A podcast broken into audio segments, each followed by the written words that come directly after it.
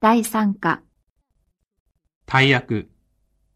中国ではハイテク人材、国際的人材が供給不足。北京、上海、深セン三大都市での就職は多くの求職者が狙う的となっている一方、中西部地区は人材不足で悩んでいるということです。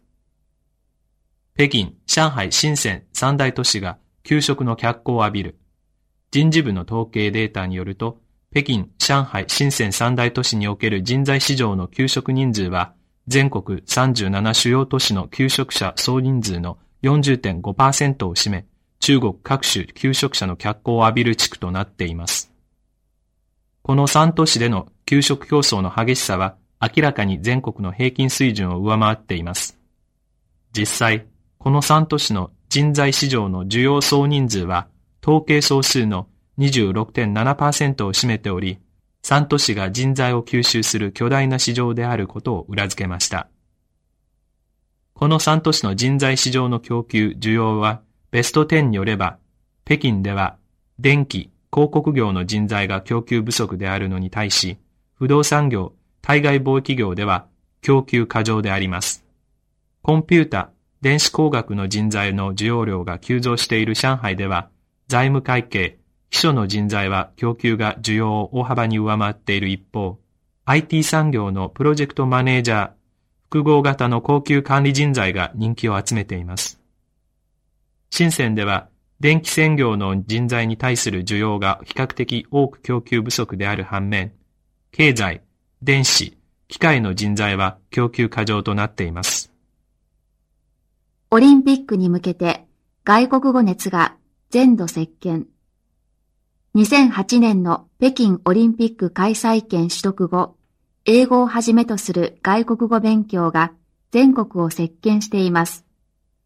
北京では猫も杓子も英語熱。大、高、中、小学生はもちろん、サラリーマンからタクシー運転手、定年になった高齢者でさえ、英語を勉強するようになりました。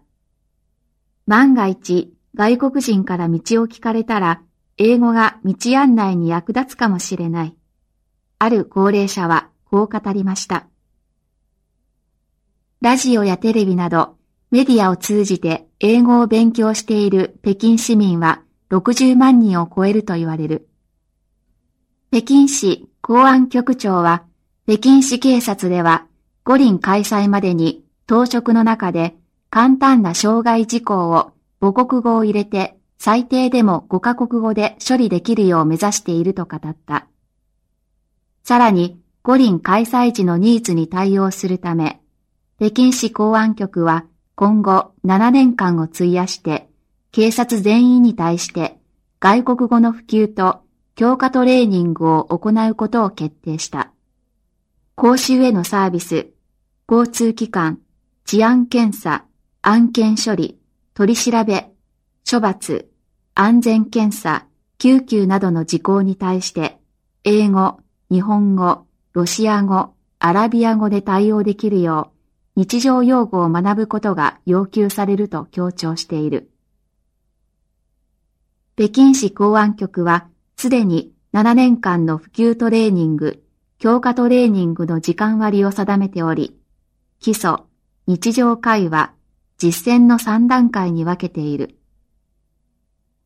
外国語のトレーニングに関しては、年齢、職場、階級資格など一切区別することなく、全員が参加しなければならない。このことは今後、首都圏公安警察の必修科目となり、警察官としての基本的資質と基本的技能トレーニングの重要な構成部分に組み込まれることになる。ゴールデンウィーク期間中、全国で人々が大移動を行い、交通機関はもちろん、各種の商店も全力を挙げてセールスに取り組み、飲食店にも大きな商機となった。北京の老舗、全首徳北京ダック店は内外からの予約で連日超満員で連日の売り上げはこれまでの記録を大幅に塗り替えた。130年の歴史を持つ全取得北京ダック店は、その創業者、楊全人は、河北省の貧しい農民だった。倹約家で経営才覚に富む楊さんは、露店の経営から事業を始め、徐々に資産を増やし、独自の味を確立していった。誘致セミナーの資料を事前に参加者の手元に配布しておき、参加している日本の企業関係者はそれを見ながら日本語の演説を聞かされる。当該地区はインフラが完備しており、交通が便利で世界ベスト500のビッグカンパニーの100社余りが当地区に進出しており、土地代も安く、労働力も豊富で、加えて生活環境も抜群に良いといったものであります。